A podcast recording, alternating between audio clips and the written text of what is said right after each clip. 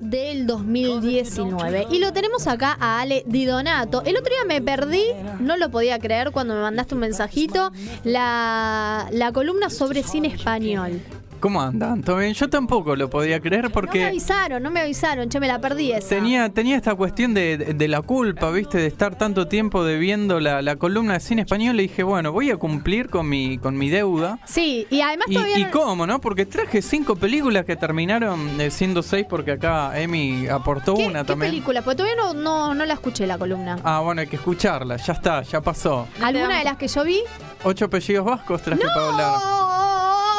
Y no le dio una, una buena. Fue pulgar para una abajo. buena crítica. Fue Yo soy pulgar para abajo. fanatiquísima, fanatiquísima. Fue pulgar para abajo. No seas malo, Porque la hubo- única, eh, me parece, de seis. La Sí, única. Pará, y los apellidos catalanes, No, esa no la mencionamos, pero no. que es la continuidad. Claro, que, que En la esa sí está segunda en vos tenés Netflix, que- la primera no. ¿Cómo no está? Si yo la vi en Netflix, la, la Ya no bajaron, está. la bajaron. Y sí, sí, sí, la pirateamos. La pirateé. Bueno, está Me hago bien, ¿no? cargo, yo ¿eh? la vi en, en la plataforma. Ya no Eh, está, está para ver la segunda parte que esa no, no la vi. No sé qué si no la te vería. gustó? Y no me gustó, me pareció como muy... Es muy lenta al principio, es muy No. lenta al principio. Le, me Al cuesta... contrario, a mí me pareció como, como demasiado...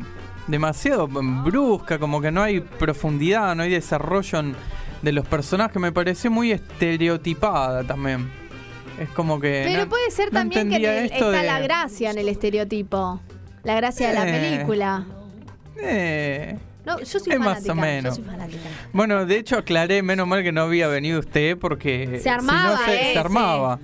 Se armaba, ¿no? Y no sé si me animaba a darle pulgar para abajo, quizá Claro. daba pu- pulgar intermedio. Te envalentonaste. Así ante es. mi ausencia. No, igual traje traje otras películas para, para hablar, así que después se escuche la, Voy a la columna para... te digo. Sí, sí, traje para todos los gustos incluso. Bueno. Pero no es el caso del día de hoy. Hoy hoy nos vamos por otro lado y hoy Otra vez volvió el amigo. como, sí, para jugar un poco con el concepto también, ¿no? De todo otra vez. ¿No? ¿Y ustedes se acuerdan con quiénes habíamos, con quién arrancamos en, en la primera columna de este año? ¿De todo otra vez? No, ¿No se acuerdan? No. Acá con el amigo también. con el amigo. Cuando se comía el zapato, ¿se acuerdan es que verdad hablamos? que se, se comió el... Pero eso fue en el verano. Esa fue la primera columna de, de todo otra vez, me parece. No sé Vez, si de la programación de verano, sí, Sí. De, de todo otra vez. Sí, recapitulemos un poco cómo era la historia. Se comía el zapato. Se co- sí, estamos hablando de Werner Herzog, ¿no? Sí. Director de cine alemán, de- del nuevo, de lo que se conoce como un nuevo cine alemán, que en un momento eh, apostaba con otro director de cine que, le, que tenía como ciertas dudas o inseguridades a la hora de hacer una película. Y decía, si vos terminás esta película, yo me como mi zapato. Y el chabón terminó la película. Y se comió. entonces dije, bueno, tengo que. Cumplir la no, promesa. dijo él, tengo que cumplir la promesa. Y otro director, Les Blanc, eh, hizo un corto de unos 20 minutos en el cual Herzog, ante un teatro, un grupo de, de- de- de- de gente, de espectadores, había periodistas también, cocina el zapato. Están como varias horas cocinando el zapato, se toma unas birritas, le pone ahí unos tomates, aceite, salsa, qué sé yo. Y mientras responde las preguntas se va comiendo su zapato. Así que mm, para cerrar con ese con, con este eh, ciclo, digamos, con de, que, arrancó ya en el verano, hace ya tantos meses, dije, bueno, vamos a cerrar esta columna, vamos a cerrar este año a lo grande, hablando nuevamente de Herzog, pero no, eh, claramente no vamos a repetir aquel corto que resumimos recién brevemente, sino que traje para, para hablar tampoco de sus películas, sino de un libro, porque él también es escritor, y en este caso traje el libro del Caminar sobre Hielo, que es un libro en el cual se registran eh, los diarios que él escribe durante un par de semanas, entre noviembre y diciembre del 74. Pero mm, antes de hablar, digamos, en qué consisten estos diarios, tengo que hablar un poquito de la figura de Lotte Eisner, que fue una, una mujer nacida en 1896. Figura fundamental en la historia del cine, eh, fue crítica, historiadora del cine mundial. Creo que vino Papá Noel por acá. Sí, ¿eh? sí, lo escuchamos, papá Espero Noel. que- Anda un espero- poco trasnochado, se equivocó de sí, día. Sí, espero que ha- haya algún regalito ahí que diga Alejandro, no sé. La cuestión es que esta mujer trabajó en la Cinemateca Francesa, escribió un libro que se llama, varios libros, ¿no? Pero uno puntualmente eh, que se llama La pantalla diabólica, en el cual estudia el cine expresionista alemán y qué sé yo. Y la cuestión es que es una figura muy importante para esta generación como no- conocida como eh, nuevo cine alemán, con cineastas que empiezan a grabar y hacer sus películas en los 60 y en los 70 como eh, Herzog, Fassbinder, Alexander Kluge y, Sí. y varios más. Porque mm, lo que sucede con el cine alemán es que hay como una generación ausente, que es justamente la de la, la contemporánea a la Segunda Guerra Mundial. Es decir, están los cineastas de la década del 20, del, del, del 30, como Fritz Lang y varios más. Un bache Eh, en el y medio. después hay un bache, Sí. eh, porque justamente los, los cineastas de esa época, digamos, o se alinean, digamos, con los valores nazis, o eh, los asesinan o, o se exilian, ¿no? Claro, no hay sí. término medio. Entonces la generación que viene después no tiene esa, esa referencia inmediata, digamos, eh, desde la cual eh, crear o, o fundar o establecer su, su obra en tanto grupo generacional. Entonces esta mujer, Lotte Eisner, con, con su crítica, con su, su apoyo, digamos, en cierta manera legitima, le da legitimidad a todo este movimiento de, jóvenes que en su momento Herzog era prácticamente desconocido, mismo cuando ya hizo un- sus películas, digamos que ahora son más bien conocidas como Aguirre, La ira de Dios, era muy criticado y qué sé yo. Esta mujer le dio legitimidad. Entonces Herzog le, agarró, digamos, como un, no solo un cariño personal, sino eh, profesional. Y la cuestión es que mm, en noviembre de 1974, Herzog recibe un llamado y le dice, mira, Lotte Eisner eh, tuvo un ACV bastante grosso, le quedan, le quedan pocos días de, de vida, digamos, la está por quedar, dicho de una manera eh, dura, ¿no? O, o cruda. Eh, así que, no sé, tomate un avión, él estaba en Múnich, el lote estaba en, en París, tomate un avión y venía a, a despedirte, ¿no? Y Herzog dice, no, no se puede morir Lotte Eisner, todavía no se puede morir. Entonces, él lo que decide es, no- dice, no, yo no, no tengo que ir viajando en avión, tengo que ir caminando a pie. Entonces agarra una campera, agarra una mochila, se pone un par de botas nuevas, agarra una brújula y sale caminando Sale. de Múnich hasta París. Dice, tengo que ir caminando hasta la casa de Lotte Eisner y mientras yo camine, Lotte, Lotte Eisner no va a morir. No puede morir Lotte Eisner. Entonces, este libro que traje para, para hablar hoy, para cerrar esta, esta- este año de, de columnas, es del Caminar sobre Hielo, en el cual Herzog justamente registra, son los diarios, digamos, de, de, de Herzog, durante cada uno de los cuales eh, eh, comprende, digamos, esta, esta osadía, este, este viaje, esta aventura a través de la cual él va caminando desde Múnich hasta París, que son más de 800 kilómetros, creo, a pie, justamente.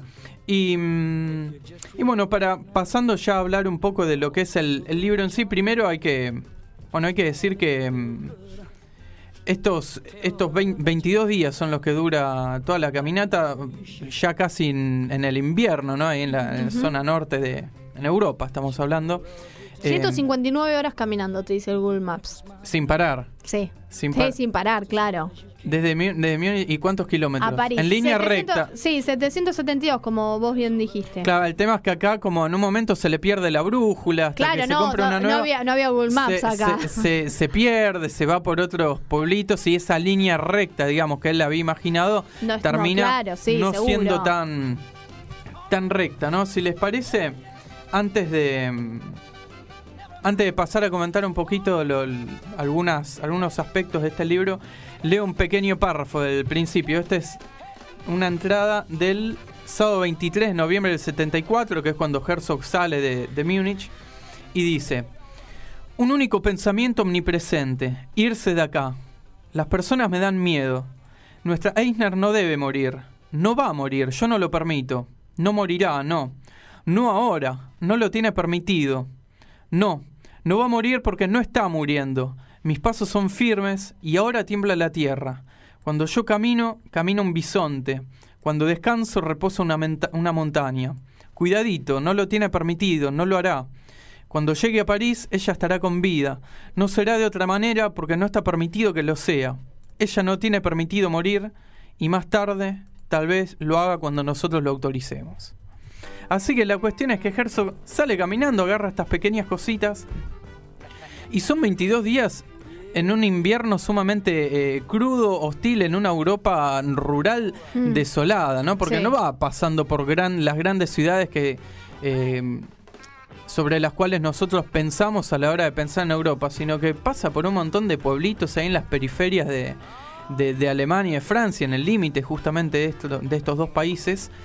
eh, que son, te- son una desolación total y además son días en los cuales a veces resulta aburrido para, para quien lee el, el- el hecho de que todo el tiempo está lloviendo, todo el tiempo está nevando. Imagínense para él que él hizo todo este, Que es todo, el que camina. todo este proceso caminando, a veces durmiendo baj- debajo de, de puentes, a veces eh, durmiendo en granero con, no sé, al lado de caballos o de vacas o qué sé yo. A veces está bueno como cuenta que... mm, que se mete en casas ahí abandonadas, ¿no? Algunas casas que él piensa que son de, de vacaciones, alguna familia, qué sé yo, entonces fuerza la, la entrada y se mete y consigue a veces de muy pocos días dormir bajo, bajo techo. Así que, mm, bueno, también lo, lo copado de este libro es que se ve mm, en la manera de escribir y en la misma historia de, de Herzog, eh, la relación de mm, cómo se relaciona el hombre en este caso Herzog, pero también en un sentido más, más amplio, pensando en, el, en, en lo que sería la, la condición humana, con el entorno tanto natural como social, porque está muy presente la, la cuestión de la naturaleza, pero también lo social en esto de, de que a veces se cruza con algunas personas y el chabón como que... eh, le- le cuesta un poco, no sé si socializar, pero sí está como en una faceta muy animal, ¿no? Entonces cuando cruza a algunas personas, a veces lo, lo rechazan porque, bueno, imagínense también la pinta que tendría Después de Eh, tantos después de días, claro. tantos días de, de caminar, de alimentarse con a base de leche y de mandarinas, eh, de, de no bañarse, de bañarse una o dos veces en veintipico de días caminando 800 kilómetros, todo empapado y qué sé yo. Eh, también la relación con el, con el cuerpo mismo, ¿no? Porque en un momento, él que siempre habla del, caminar como virtud, se pregunta, ¿por qué algo tan hermoso como, como caminar duele tanto? Porque claro, eh, son prácticamente 40, 50 kilómetros que tiene que hacer. Es como si alguien fuese acá a Luján todos los días, una vez Claro. todos los días, ¿no? Y llega un momento en que, claro, le empieza a aparecer eh, no solo ampollas en los pies, sino que se le hinchan lo- los ligamentos, el tendón de Aquiles, le duele la- las rodillas, la, la ingle. Y, Sí, en y ese así clima todo se tiene que seguir caminando. Y también la relación con la mente, ¿no? Porque está él solo caminando con su propia cabeza, con sus propios eh, fantasmas, sus propios eh, demonios, si se quiere. Y, mm, y Herzog en realidad también lo, que hace es, eh, es como que explora cuáles son los límites de, de la tolerancia de- de- del físico y de la cordura del, del ser humano, que son elementos que también se hacen muy presentes al- a, lo largo de, de toda su obra, sí como, como cineasta, ¿no? no en, estos libros que, que, bueno que traje hoy para, para hablar acá. Y, y en- y yendo o trazando una especie de paralelismo con su obra cinematográfica, está bueno porque es un libro lleno de imágenes, ¿no? Por momentos es como que... A ver, partamos de la base de que el chabón es un muy buen escritor y tiene un estilo propio como escritor, lo cual eh, puede resultar eh, sorprendente porque quizá lo que uno espera de un cineasta es que tenga un estilo propio como realizador cinematográfico, digamos, pero a la vez no solo tiene, sino que ti- ti- tiene un estilo propio también como, como escritor. Y eso se nota en este, en, este, en este libro. Y hay también una continuidad entre palabra e imagen, porque a pesar de que es un libro, de un diario, digamos, que él escribió pensando no, no en publicarlo, de hecho lo publica cuatro años después de, lo publica en, en alemán, ¿no? En el 78, acá en Argentina, eh, lo publicaron en el 2015. Él... em, él lo escribe, digamos, sin, sin pensar en, en publicarlo. Y cuando lo hace, no es que lo, lo edita o lo trabaja. Dice que solo le, le quita algunos fragmentos que son muy personales Claro. o muy privados, pero después lo deja tal, tal, cual, como estaba. claro. Y en ese sentido está bueno porque a pesar de, de- de esta no intencionalidad para que se lo lea, eh, tiene un valor literario muy copado, ¿no? Se, mm, se ve su estilo propio como, como escritor y, al- y a la vez es un libro repleto de imágenes em, que cuando uno lo lee lo asocia, es como si estuvieras viendo una película de él, Claro. un- uno de sus documentales, por la forma en la que va presentando eh, los distintos elementos como la naturaleza o los distintos animales con los que se va cruzando, las distintas personas con las que se cruza, las casas en las cuales irrumpe para pasar un- una noche y qué sé yo. Entonces hay una continuidad entre, entre palabra e imagen que me parece muy, muy copada. Sí, estaba pensando, digo, imaginando, imaginando, ¿no? La- la- este, este relato. Eh, por un lado, si, si logra llevarte a la soledad de esa caminata, ¿no? Eh, después, si eh, se, se, hay algún momento en el cual diga, voy a dar marcha atrás Sí, y regreso. Claramente. ¿Qué hago yo caminando acá? ¿viste? claramente. Como, eh, y después también. Y eso está es, es lo copado también porque lo, l- em, lo humaniza un poco, ¿no? Es como que lo bajás de ese de esa ubicación como superhéroe, ¿no? El chabón es humano y todo el tiempo a veces escribe, tengo los pies que no me dan mal, las rodillas que este y que el otro, ¿qué hago caminando? Me falta un montón de tiempo. A todo esto estamos hablando del año 74, no había celulares, nada. Alguien entonces, me venga a buscar, no, no hay posibilidad de nada. no, tampoco sabía si Lotte Einer seguía Claro, viva. claro. Si Claro. seguía viva o si había muerto producto de A los este dos días. de este ACB tan masivo y tan Ajá. serio que, que le había agarrado. Sí, y después pensaba, digo, en esto, mm, eh, eh, en este, en este camino en el cual se va encontrando con plantas, con animales, ¿no? Cosas que pueden ser muy cotidianas o rutinarias, cómo el tipo logra eh, tomarlo eh, como un hecho excepcional, en el sentido de decir, estoy caminando y de golpe me encuentro con un carpincho. Es que lo excepcional justamente proviene del acto mismo de, de caminar, porque le da una, una velocidad de, de observación distinta a la que ya en ese entonces el mundo estaba acostumbrado, ¿no? Hay momentos en los que de, de diluvio torrencial, de nieve, viento, qué sé yo, que pasa un auto y él hace dedo para que lo lleven un tramo Sí. durante el cual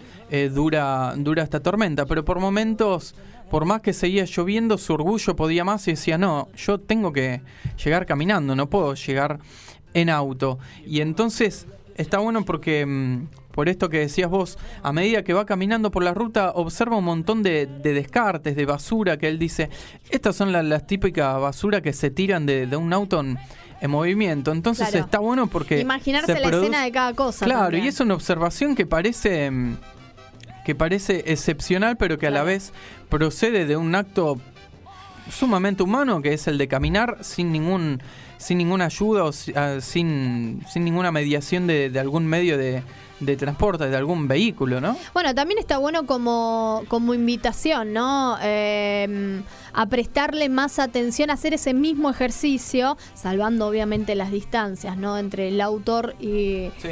y el resto Sí, sí, de la gente este, mundana. Eh, de, de hacer ese ejercicio, de prestarle atención, a ver qué surge, prestarle atención a las cosas cotidianas, ¿no? Porque quizás, eh, no sé, yo camino mucho mirando el, el piso, pero realmente ves lo que va, lo que vas mirando, como quien dice. Bueno, justamente una de las cosas por las que traje... perdón, que, que quizás ese ejercicio de observar más lo, hago por lo menos en vacaciones, por Sí. ejemplo. Bueno, justamente una de las cosas por las cuales traje este libro para, para cerrar este, este año es, eh, es precisamente esto, ¿no? Por incentivar el acto de, de caminar, entendiendo caminar también de manera metafórica o alegórica, es decir, mm, no creo que, al menos yo particularmente, no sé si haría un viaje de 800 kilómetros así. Tampoco nos vamos a ir a. Capital Federal a- eh, caminando sí- a trabajar, ¿no? Pero sí en esto de, de desconectarse un poco de las cosas que uno tiene tan, tan incorporado y que sin darse cuenta eh, eh, imponen, digamos, un- una forma de, de observar, ¿no? Que hay como un fuera de campo vastísimo que al que uno no, no le estaría prestando atención justamente por, por, por estar acostumbrado, por estar muy em, estructurado, quizá por no, no cuestionarse eh, mucho la- las cosas Por no levantar la mirada de los celulares. por no levantar la mirada de los celulares y mismo de y mismo del, del, de- del suelo porque a veces vas mirando el suelo porque pensando en que quizá agarras una baldosa rota y, y te tropezás Claro. o qué sé yo y a veces está bueno levantar la, la mirada de hecho bueno Herzog siempre dice que una de sus máximas es, es que el, el- el caminar a pie es virtud. Y él siempre dice que las que el mundo se, se le revela a aquellas personas que, que caminan. Así que para ir redondeando un poco, si quieren, vamos al final. Dale. Para, vamos a darnos el lujo de, de spoilear, ¿no? Para saber qué pasa? ¿no? Cuando Sí. llega, cuando él finalmente llega a París. Eh, lo cual logra el, el sábado qué 14 de diciembre del, del C- 74 y encuentra a Lotte Eisner viva. Bien, Em, y sí, valió la pena. Y él escribe: Caminé a lo de nuestra Eisner, todavía estaba cansada y marcada por la enfermedad. Alguien le tiene que haber dicho por teléfono que yo había venido a pie. Yo no quería mencionarlo. Estaba avergonzado y levanté mis doloridas piernas sobre una segunda silla que me alcanzó ella. En el desconcierto me cruzó la cabeza una palabra, y como la situación igual era extraña, se la dije. Juntos le dije, vamos a cocinar fuego y a detener pescados. Ahí me miró, sonrió muy delicadamente, y como sabía que yo estaba a pie y por eso desprotegido, me entendió. Por un breve y delicado momento, algo dulce atravesó mi cuerpo muerto de cansancio. Entonces le dije, abra las ventanas. Desde hace unos días que puedo volar. Y antes de terminar, dos cositas pequeñas. Primero, antes hacía referencia de, libros en plural. Y es porque traje también eh, Gerson por Gerson, un libro de, de entrevistas eh, editado por el Cuenco del Plata, en el cual hace un repaso general de toda su filmografía, pero hay una parte en la que hace mención de esta, de esta aventura, ¿no? Y la cuestión es que cuenta, esto fue en el año 74, ¿no? Nueve años más tarde, en el 83, cuenta que se encuentra, se encuentra varias veces más en el transcurso de estos años con, con esta señora, pero en el 83 se encuentra justamente y hablando, Lotte Eisner le dice, eh, Herzog, estoy como... Estoy como eh, bajo el efecto de, de uno, de un hechizo, ¿no? No, no me puedo morir. Porque ya Lotte Eisner ya con casi 90 años o por ahí.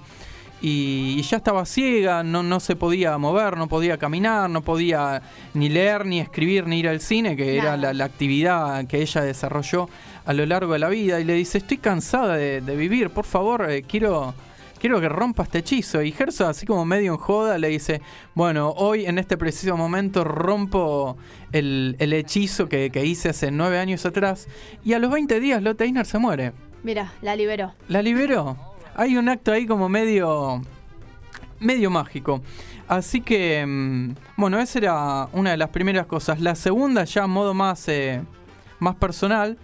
em, ya como est- estamos a fin de año, estamos en la última columna de, de- de este, de este año. em, en principio le quería dedicar esta columna al señor Sergio Lucarini, con el cual tuve el honor de hacer radio, de hablar de, de cine y de literatura este año. Y. mm, y bu- bueno, eh, Perón decía que para un peronista no hay nada mejor que otro peronista, ¿no? Y en este caso yo me animo a, a parafrasearlo y afirmar que para un herzogiano no hay nada mejor que otro herzogiano. Así que también agradezco el hecho de poder haber hablado de Herzog con él. Así que mm, un abrazo si nos está escuchando y si no nos Se- está escuchando, le mandamos también, también, sí. el, el abrazo. Y en segunda instancia, el agradecimiento un poco más extendido para todo este programa y para toda la, la radio por la posibilidad, por el haberme dado aire para hablar durante todo este año de un poco de cine, un poco de, de literatura y de tratar de de hacer llegar algo a, a la gente, ¿no? Me parece que, al menos yo en este sentido me, me sentí súper contento y lo, lo disfruté un montón y lo disfruto, así que también el agradecimiento extendido a todo, todo otra vez y también a todo FM en Tránsito. Ale, muchísimas gracias eh, a vos por la participación del día de hoy, pero también por la participación de todo el año. Realmente ha sido un placer la, bueno, todo lo que nos has traído realmente muy interesante. Eh, voy a escuchar la columna pasada. A ver Por si favor. renegociamos contrato o no. Después te, te mando la te mando la hoja que hice el PDF. Por donde- favor, por favor. Están cada una de las películas. Ahí no está la información del pulgar, eso lo, lo improvisamos acá al aire. Sí, sí. Pero sí hay algunos de- detalles, ¿no? Siempre evitando spoilers también. Sí, sí. No, eh, realmente ha sido un placer. Eh, termina acá tu participación 2019, pero esperemos eh, que se alineen los planetas y que podamos tenerte en el 2020. Ojalá, ojalá. De parte de mí, Firmamos, firmo acá en blanco. Ah, bueno, ¿eh? bueno, Tenemos Ale Di Donato 2020. Ale, que termines muy bien el año y que comiences Igualmente. mejor el año que viene. Pasó Ale Di Donato acá por el aire de la radio.